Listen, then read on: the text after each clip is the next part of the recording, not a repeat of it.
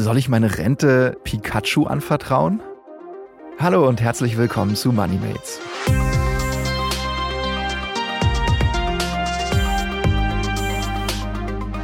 Mein Name ist Jan Guldner und mit mir im Studio ist heute mein Kollege Philipp Frohn. Hi Philipp. Ja, moin Jan.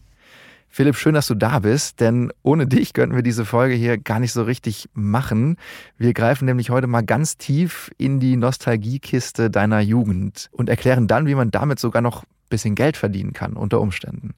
Wir sprechen nämlich heute über Pokémon. Für die wenigen von euch da draußen, die damit vielleicht nichts anfangen können, eine kurze Erklärung. Es gab da in den 90ern so Videospiele, Fernsehserien, sogar Kinofilme. In denen waren die Hauptakteure so kleine oder manchmal auch große Monster. Die heißen dann Pikachu, Glurak, Shiggy und so weiter. Und ich glaube, es gab insgesamt so 150 davon. Und ja, die hat man dann gefangen, virtuell, und mit denen gegeneinander gekämpft. Aus diesem Phänomen wiederum entstanden dann Sammelkarten, die man auch eifrig gesammelt hat und auf dem Schulhof dann auch so ein bisschen ja, diesen digitalen Kampf dann auf den Schulhof verlagert hat. Und du, Philipp, warst einer dieser fleißigen Sammler, richtig? Aber klar, bei uns auf dem Schulhof wurde richtig übel mit Pokémon-Karten gezockt. Damals war es halt noch egal, ob jemand irgendwelche teuren Adidas-Schuhe anhatte. Das Statussymbol aller Grundschüler, das waren nun mal Pokémon-Karten. Ich wurde 1994 geboren, habe also den gesamten Boom der Spiele und der Karten komplett mitgemacht. Ich habe die Karten gesammelt, diese Nintendo-Spiele gespielt, gelbe Edition, rote Edition, was es da nicht alles gab. Und ich weiß noch, wie meine Mutter immer sagte, oh, diese Pokémon-Karten, die sind doch verrückt teuer. Wir schmeißen so viel Geld für irgendwelche blöden Pappdinger raus. Ja, heute tatsächlich sind diese dummen Pappdinger echt viel Geld wert zum Teil. Das kann man tatsächlich so sagen. Ne? Also, dass man äh, früher da vielleicht für so ein Packen, ich weiß gar nicht, was hat man da bezahlt? Euro oder? Ja, das waren schon fünf bis zehn Euro, ah, ich okay, im Kopf krass. für so ein Packen. Aber, ja, aber dann hast, hattest du ein paar Karten für fünf bis zehn Euro. Und heute kannst du äh, für eine Karte, wenn du möchtest, schon immerhin 375.000 Dollar bezahlen. Wurde nämlich kürzlich die bislang teuerste der Welt verkauft. Das war eine ganz spezielle Pokémon-Karte, muss man dazu sagen. Äh, da ist Pikachu drauf zu sehen, so ein kleiner gelber Männchen. Äh, und die ist aus dem Jahr 1997 und die gab es nur 20 Mal, also ganz selten. Äh, dennoch natürlich ein krasser Preis, muss man sagen. Absolut, ich meine 375.000 Dollar. Ähm, andere würden sich von dem Geld irgendwie eine Immobilie kaufen oder vielleicht auch weiter sparen, um mit 40 in Rente zu gehen. Und andere kaufen sich von diesem Haufen Geld halt irgendwie eine einzige Pokémon-Karte. Und diese Pikachu-Karte, die war ja nicht die einzige, die für viel Geld ihren Besitzer gewechselt hat. Stimmt, es gibt tatsächlich, wenn man sich das so anguckt im Internet, gibt es wahnsinnig viele Pokémon-Karten, wo man so sieht, äh, für mehrere tausend, zehntausend äh, Dollar, Euro, wie auch immer, werden die Dinger verkauft an, von Sammler an Sammler, vermute ich. Äh, und es ist auch nicht nur bei Pokémon-Karten so. Das Phänomen gibt es auch bei Karten, auch eine, ich glaube, eine Anime-Serie Yu-Gi-Oh! Dann gibt es das natürlich bei Ü-Eier-Figuren. Sogar, das kenne ich sogar noch aus der Schulzeit, Diddle, so eine kleine Maus, äh, die auf verschiedensten Dingen drauf gedruckt ist, auch unter anderem auf Blättern, auf Blockblättern, äh, die dann getauscht wurden. Diese Blätter sind mittlerweile auch in der Sammlerszene angekommen und ja, womit man früher quasi einfach dann gespielt hat, das ist dann heute ein Sammlerobjekt und hat unter Umständen viel höheren Wert als ja, der Materialwert, der ja nur Papier ist. Mhm. Man könnte auch sagen, die Schätze aus dem Kinderzimmer, die können echt wirklich viel Geld bringen. Und seit einiger Zeit, da befeuern auch YouTuber den Hype um Pokémon zum Beispiel. Sie posten dort Videos, wie sie bislang ungeöffnete Booster Packs halt öffnen. Das sind halt diese Pakete, wo halt die Karten verpackt waren. Und da schauen hunderttausende Menschen zu und sind ja vollkommen außer sich, wenn tatsächlich mal einer dieser wertvollen Karten gezogen wurde. Zum Beispiel halt dieser Drache Glurak. Das ist immer so dieses große Ding, wenn da jemand tatsächlich diesen Glurak äh, zieht. Das ist der weiße Wal der Pokémon. Ja, genau. Und das führt mittlerweile halt dazu, dass einige Pokémon-Karten oder auch Digimon-Karten, Titelblätter tatsächlich als Anlageklasse begreifen. Und weil wir natürlich immer am Puls der Zeit sind, was die Geldanlage betrifft, äh, wollen wir uns das heute mal aus der Perspektive einfach anschauen in dieser Folge. Wir sprechen ein bisschen drüber. Wir haben uns auch Einschätzungen vom Finanzexperten Michael Grote von der Frankfurt School of Finance geholt. Und außerdem verraten wir, beziehungsweise vor allem Philipp, verrät euch, äh, wie ihr am besten beim Verkauf von Pokémon-Karten vorgeht. So als Beispiel mal, um zu gucken, wie macht man eigentlich diese Schätze äh, im Kinderzimmer zu Geld. Und ich muss gestehen, äh, so richtig als krasse Anlageberatung würde ich das jetzt nicht sehen, weil ich glaube nicht, dass man damit jetzt Vermögensaufbau durch, weiß ich nicht, was man so macht, halt eben ETFs, Aktien oder Immobilien, äh, wofür auch immer man da äh, eben gerade sich entschieden hat, dass man das damit ersetzen kann, oder Philipp? Äh, absolut. Also vielleicht mal ein kleiner Spoiler. Ich habe ja diesen Selbstversuch gemacht und naja, ich würde mal sagen, meine ETFs haben da etwas mehr gebracht als dieses Pokémon-Investment. es ist halt auch bei Sammelkarten so, Angebot und Nachfrage bestimmen den Preis. Und nicht jede dieser Karten, die man vielleicht irgendwo zu Hause rumfliegen hat, ist dann halt diese 100.000 Euro Glura-Karte. Aber trotzdem, ich habe einfach mal den Selbstversuch gemacht und geguckt, was bringen denn meine alten Pokémon-Karten, die ich noch zu Hause liegen habe. Die habe ich auch extra in einem Ordner fein säuberlich sortiert, in Klarsichthüllen, damit da auch nichts drankommt, so ein bisschen Streber-like. Und ja, da war ich schon ziemlich gespannt, was da so bei war. Aber war denn dann so eine richtig teure dabei, so eine 375.000er Pikachu-Karte?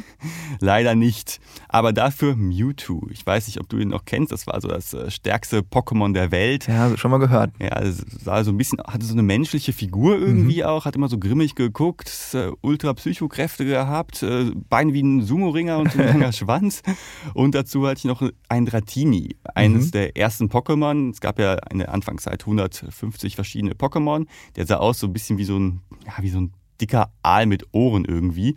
Und bei beiden Karten habe ich gedacht, ja, vielleicht bringt das ja was. Ich meine, Mewtwo, das stärkste Pokémon der Welt, dann eins der Basis-Pokémon, gar nicht so schlechte Startvoraussetzungen, dachte ich. Ja, das klingt so dicker Aal mit Ohren und Sumo-Ringer, Beine, das sollte doch eigentlich was bringen. Mich fasziniert das. Äh, total. Und was, wie hast du es angestellt? Also bist du zum Flohmarkt gegangen, ist jetzt wahrscheinlich pandemietechnisch gar nicht so easy. Äh, wie hast du es gemacht? Mhm. Also man kann natürlich auch die Karten auf dem Flohmarkt verkaufen, das sieht man ja auch immer wieder. Mhm. Äh, aber ich habe letztlich etwas anderes gemacht und zwar habe ich erstmal meine Karten etwas aufpimpen lassen. Ich habe sie quasi bewerten lassen. Es mhm. gibt nämlich sowas wie Ratingagenturen für Sammelkarten, nicht nur für Pokémon, sondern auch für Yu-Gi-Oh! oder halt auch Sportkarten. Da gibt es ja auch äh, viele Footballkarten, auch schon seit längerem. Baseballkarten, glaube ich, auch in den USA. Genau, ist ja auch ziemlich beliebt. Und die gucken halt, in welchem Zustand befindet sich die Oberfläche, sind die Ränder sauber, ist die Oberfläche geknickt und sogar, ob die Karte tatsächlich zentriert bedruckt wurde oder nicht. Also das äh, volle Programm. Wow, und äh, das heißt, du bringst die dann zu einem Experten, der sich damit auskennt oder wo gibt's die, sitzen die in jeder Fußgängerzone rum oder äh, wo hast du das gemacht? Nee, das ist natürlich schon etwas Spezielleres. Mhm. Also ich habe sie an Gold Standard Grading geschickt, die sitzen hier in Deutschland und das ist halt so ein, ja, Kartenbewerter. Man muss aber schon etwas geduldig sein, bis GSG mit der Bewertung fertig ist. Die haben nämlich unfassbar viel zu tun, weil halt sehr viele Karten jeden Monat da ankommen. Und ganz billig ist die Bewertung übrigens auch nicht, muss man sagen. Pro Karte kostet das Grading 20 Euro. Oh wow, ja, das ist natürlich gar nicht so ohne. Also bei Aktien oder Fonds sprechen wir auch immer von den ja, von den Ordergebühren und von den Gebühren, die die äh, ETFs oder Fonds eben jährlich kosten, dass man die von seiner Rendite eigentlich immer abziehen muss. Und in dem Fall bei den Karten ist es ja auch nicht unbedingt anders zu sehen. Ne? Also du musst diese 20 mhm. Euro ja wahrscheinlich dann auch davon abziehen, ähm, was du halt dann eben nachher mit den Karten verdienen kannst. Genau, oder? sonst mache ich halt ein totales Minusgeschäft. Mhm. Ne? Oder eben die äh, Grading-Firmen freuen sich dann halt. Die freuen sich so oder so. Also man muss sagen, da ist halt schon ein ziemliches Ökosystem um die Kartenbewertung auch entstanden. Ne? Okay, dann schauen wir doch mal oder erklär uns doch mal, wie genau ist es denn gelaufen mit deinen beiden Karten, mit deinem Aal und deiner äh, Psycho-Sumo-Ringerin? Äh, ja, bei mir hätten die vielleicht nicht ganz so akribisch draufschauen sollen. Also mein Mewtwo hat einen Good bekommen. Das mhm. klingt ja super toll. Man denkt so, hey, Total. ich mache da voll viel Geld mit. Das ist aber tatsächlich die ja, zweitschlechteste Bewertung. Also äh, schon sehr euphemistisch ausgedrückt. Ja, mein bestes Pokémon im Stall, das hat halt einen Knick auf der Rückseite. Hätte man sich vorher mal genauer anschauen können, aber ich dachte mir so, hey, Mewtwo, das wird schon irgendwie laufen. Und wie war es dann mit dem anderen, mit äh, Dratini? Ja, mein Dratini, Basis-Pokémon, ich dachte, das will doch jeder haben. Es hatte keinen Knick auf der Rückseite, anders als mein anderes. Es hatte auch keine Kakaoflecken. Und ja, es lag trotzdem leider nur im Mittelfeld. Da sehen wir halt, die Kriterien der Bewertung der Karten, die sind ziemlich hoch. Ist da nur ein bisschen Dreck am Rand? Ist es nicht ganz zentriert gedruckt? Ja, dann fällt die Bewertung auch deutlich schlechter aus. Verstehe. Und ähm, wenn du die dann hast, ich habe die ja tatsächlich auch schon mal gesehen, diese Karten jetzt, ähm, wie die so gegradet sind, dann sind die auch in so einem schönen Plastik, äh, mhm. ja, in so einer Hülle quasi geschützt, äh, dass da auch wirklich gar nichts drankommt. Die knicken dann auch nicht mehr, auch wenn sie vielleicht schon mal geknickt waren dann. dann hast du diese beiden Karten, wo dann auch das Rating draufsteht äh, auf der Hülle. Was machst du dann damit? Also erstmal muss man sagen, es sieht schon ziemlich wertig aus, wie die mhm. da verpackt sind in dieser Hartplastikhülle. Da kommt keine Luft dran, nichts, also wirklich komplett versiegelt. Mhm. Ja, und ich habe dann halt versucht, mit meinen schönen gegradeten Karten mal zu schauen, ja, wie viel Geld würde ich dafür bekommen. Dann habe ich mal einen Comicladen bei uns im wunderschönen Duisburg äh, besucht und ja, sonderlich motivierend war das leider nicht. Für beide Karten zusammen bekäme ich nur etwas über vier Euro, sagte mir der Fachmann. Der einzige Grund, meinte er, wieso man ein bewertetes Dratini kaufen würde, wäre, weil es jemand witzig findet, dass überhaupt irgendein Depp, so wie ich halt, diese Karte bewerten lässt. Okay, das ist natürlich dann ein bisschen ernüchternd. Äh, man muss dann wahrscheinlich sagen, die Karte ist nicht selten genug und in diesen Sammlermärkten gibt es einfach auch nur Geld für Dinge, die rar sind und eben äh, die, die halt in Masse verfügbar sind. Zu hohes Angebot gibt es einfach auch kleine Preise. Eben, das habe ich auch gemerkt, mal wieder. Lehrstunde in Sachen Marktwirtschaft. Immerhin, am Ende hat sich jemand bei eBay erbarmt, äh, beide Karten für immerhin zusammen 26 Euro zu ersteigern. Also ja, eine Runde Pizza kann ich davon schon schmeißen. Trotzdem, die Kosten für die Bewertung, die habe ich damit leider nicht reingeholt. Ja, das war vielleicht auch in dem Fall auch eher dann so eine Art Gag-Kauf, weil man dachte, ist ja witzig, äh, dass jemand das gegradet hat. Kann ja sein, dass dadurch die Karte auch nochmal seltener wurde. Es ist wahrscheinlich die einzige gegradete Dratini-Karte, ja. ja, siehst du, es ist ein Unique. Ähm, und ich meine, das sagen die Experten, äh, die das halt eben dieses Grading vornehmen, sagen das ja auch. Es lohnt sich einfach gar nicht bei jeder Karte eigentlich das sozusagen machen zu lassen, weil, wie du jetzt auch, du gibst quasi 40 Euro aus, machst 26 Euro damit. Das ist natürlich eigentlich ein, ein, Verlust. Man muss eigentlich vorher ziemlich genau nachforschen, ist dieses Ding es überhaupt wert? Und ähm, ich meine, am Ende machen wir das ja auch bei anderen Geldanlagen so, dass wir irgendwie vorher gucken, taugt diese Aktie dieses Unternehmens was oder ist das Quatsch? Ähm, wie sind die Zahlen? Und so musst du es halt eben auch tun. Und da gibt es halt eben auch auf verschiedenen Webseiten die Möglichkeit, äh, das zu tun. Äh, unter anderem eben bei diesem Gold Standard Grading äh, kann man das auch nachgucken und das sind dann so die ersten Schritte, die man eigentlich machen sollte, oder? Eigentlich ja. Habe ich nicht, war ein Fehler. also wenn die Karte tatsächlich begehrt ist, dann lohnt sich das aber schon, muss man sagen. Denn viele Pokémon-Sammler, die suchen wirklich explizit nach Karten, nach bestimmten Generationen, in einem bestimmten Zustand. Also egal, wo man sie dann verkauft, bei eBay zum Beispiel auch, da muss man wirklich darauf achten, jedes Feld wirklich penibel auszufüllen, damit halt derjenige, der sucht, auch deine Karte halt findet. Mhm. Und ja, da kann das Siegel von GS Grading oder halt anderen Bewertungsagenturen auf jeden Fall den Preis deutlich steigern. Verstehe. Äh, in dem Fall, du bist jetzt leider nicht reich geworden, sonst würdest du vielleicht auch nicht mehr hier stehen mit mir. Ähm, ist auch kein Wunder, sagt zumindest der Finanzexperte Michael Grote von der Frankfurt School of Finance and Management. Und da hören wir mal kurz rein, was er uns sonst noch so zu dem Thema zu sagen hat. Ich fürchte, es ist sehr unwahrscheinlich, äh, mit den Sammelkarten wirklich reich zu werden. Denn ähm, das, was man äh, braucht, äh, ist ja erstmal ein billiger Einkauf und dann entwickelt sich der Wert der Karte und dann muss man wieder verkaufen. Und auf beiden Seiten gibt es ein Problem. Ne? Die, ähm, das heißt, äh, kaufe ich denn wirklich äh, zu einem guten Preis ein und finde ich nachher jemanden, äh, der das zu einem noch viel besseren Preis wieder mir abnehmen will? Das, was wir, ich glaube, das Ganze ist gesteuert durch eine etwas verzerrte Berichterstattung. Ähm, wir äh, erfahren natürlich vor allen Dingen von spektakulären Erfolgen und sehr hohen Preisen von Karten. Äh, es ist ja niemals eine Story, äh, wenn eine Karte nur 17,30 Euro wert ist oder eine Karte für 500 Euro seit einem halben Jahr nicht verkauft wird. Ne? Und insofern ist es sehr verzerrt und eine, also dass man hier einfach reich werden würde, das funktioniert nie. Ähm, als Händler, äh, professioneller Händler ist es vielleicht möglich. Es war äh, schon immer die beste Idee, in einem Goldrausch äh, nicht etwa Gold zu suchen, sondern die Schaufeln zu verkaufen.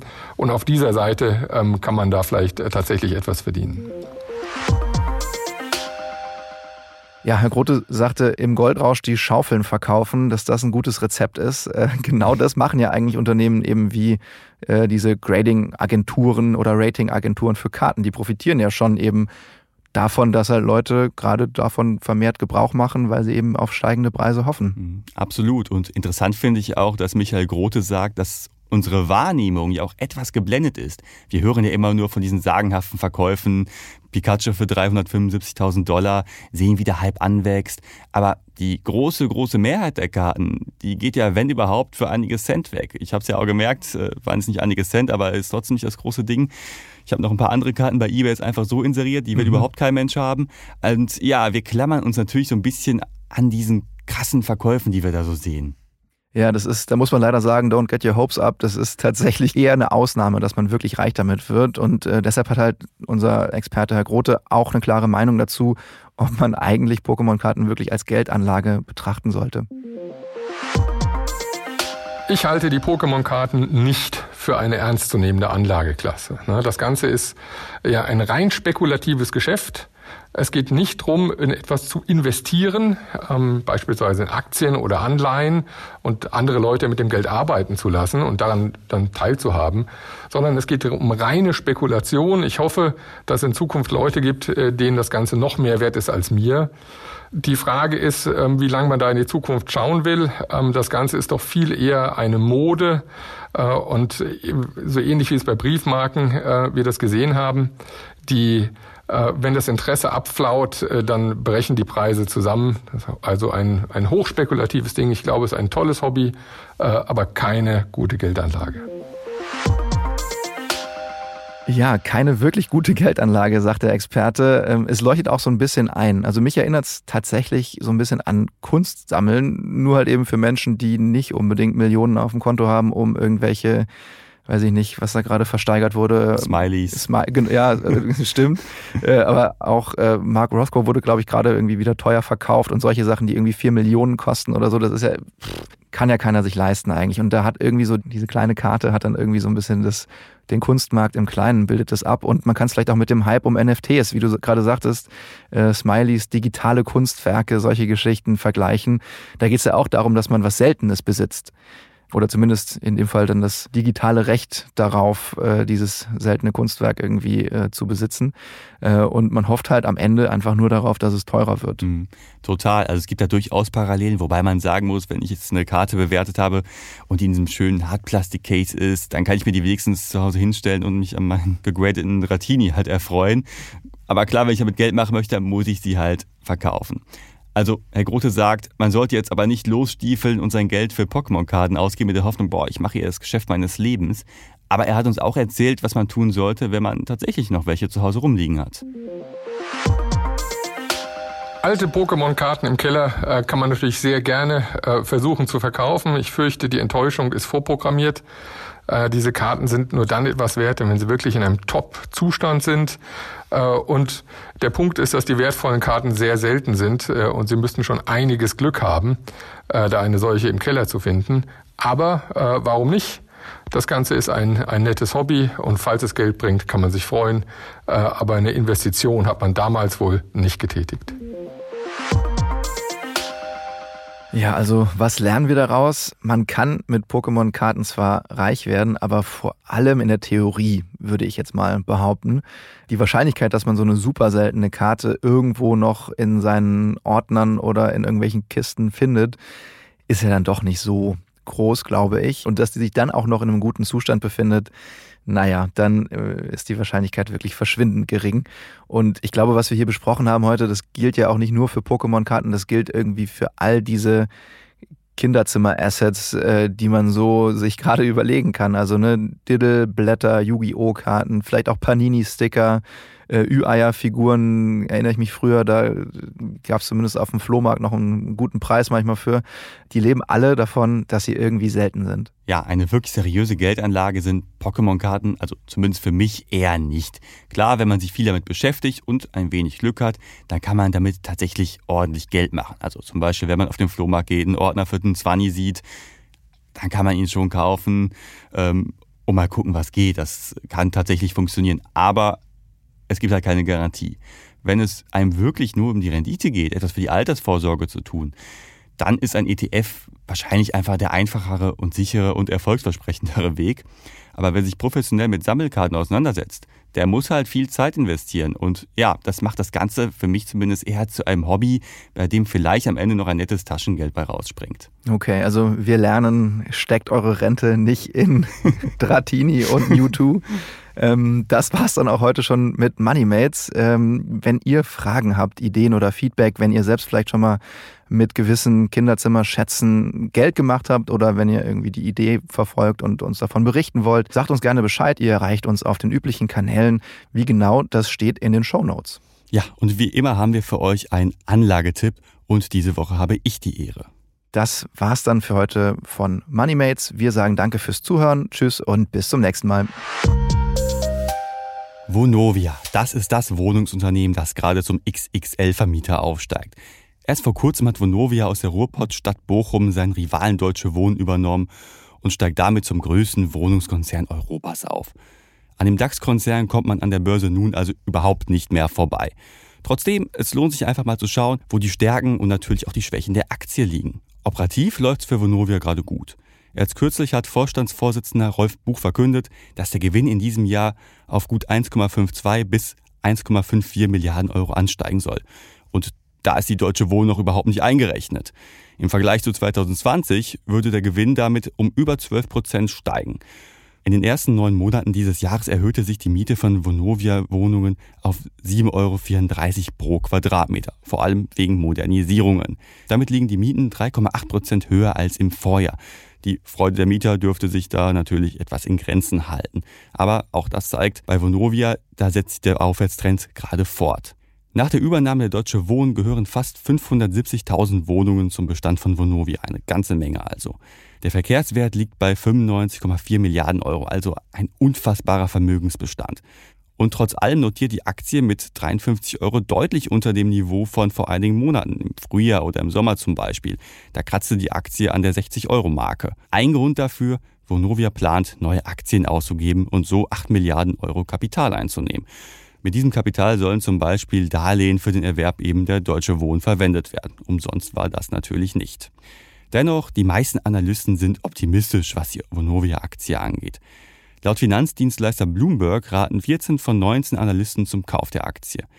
Deren Kursziele, die schwanken so zwischen 74 Euro, also deutlich über dem aktuellen Kurs, und 55 Euro. Das liegt ungefähr auf dem jetzigen Niveau. Die Zukunft von Vonovia, die steht und fällt aber vor allem mit einer Sache, mit der politischen Entwicklung.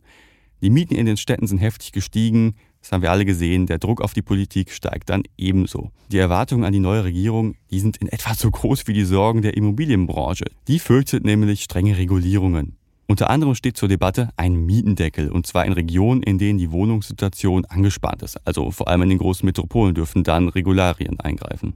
Das dürfte für viele Mieter für Entlastungen sorgen, für Vonovia allerdings zu Einbußen führen. Gleichzeitig muss das Unternehmen viel Geld in die energetische Sanierung der Wohnungen stecken, zum Beispiel Wärmedämmung oder alte Heizungsanlagen austauschen. Das sind alles Sachen, die im Rahmen des Klimaprogramms umgesetzt werden müssen. Teilweise können die Unternehmen das zwar auf die Mieter umlegen, aber eben nicht ganz. Am Ende stünde Vonovia also mit weniger Mieteinnahmen da, wenn Regulierungen beschlossen werden. Eine weitere Gefahr für Vonovia kommt aus Berlin.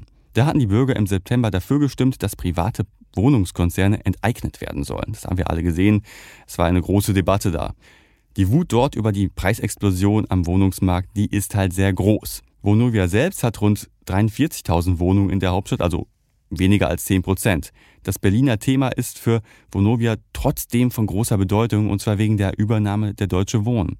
Der geschluckte Rivale hat dort nämlich einen Bestand von knapp 160.000 Wohnungen, die jetzt in den Bestand der Vonovia übergehen. Also das Thema ist für Vonovia durchaus sehr relevant. Noch ist zwar keine einzige Wohnung enteignet, im Prinzip war nämlich die Enteignungsabstimmung nur eine Aufforderung an den Senat, sich der Sache anzunehmen. Also der Senat muss jetzt nicht unbedingt sagen, hey, wir machen ein Gesetz, damit die Wohnungen enteignet werden, aber die Politik hat schon angekündigt, ja, wir überprüfen, ob eine Enteignung rechtlich möglich wäre. Also die Gefahr für Vonovia, die ist durchaus real. Ja, ich meine, gewohnt wird immer und auch die Geschäftsentwicklung von Vonovia, die gibt Grund zum Optimismus.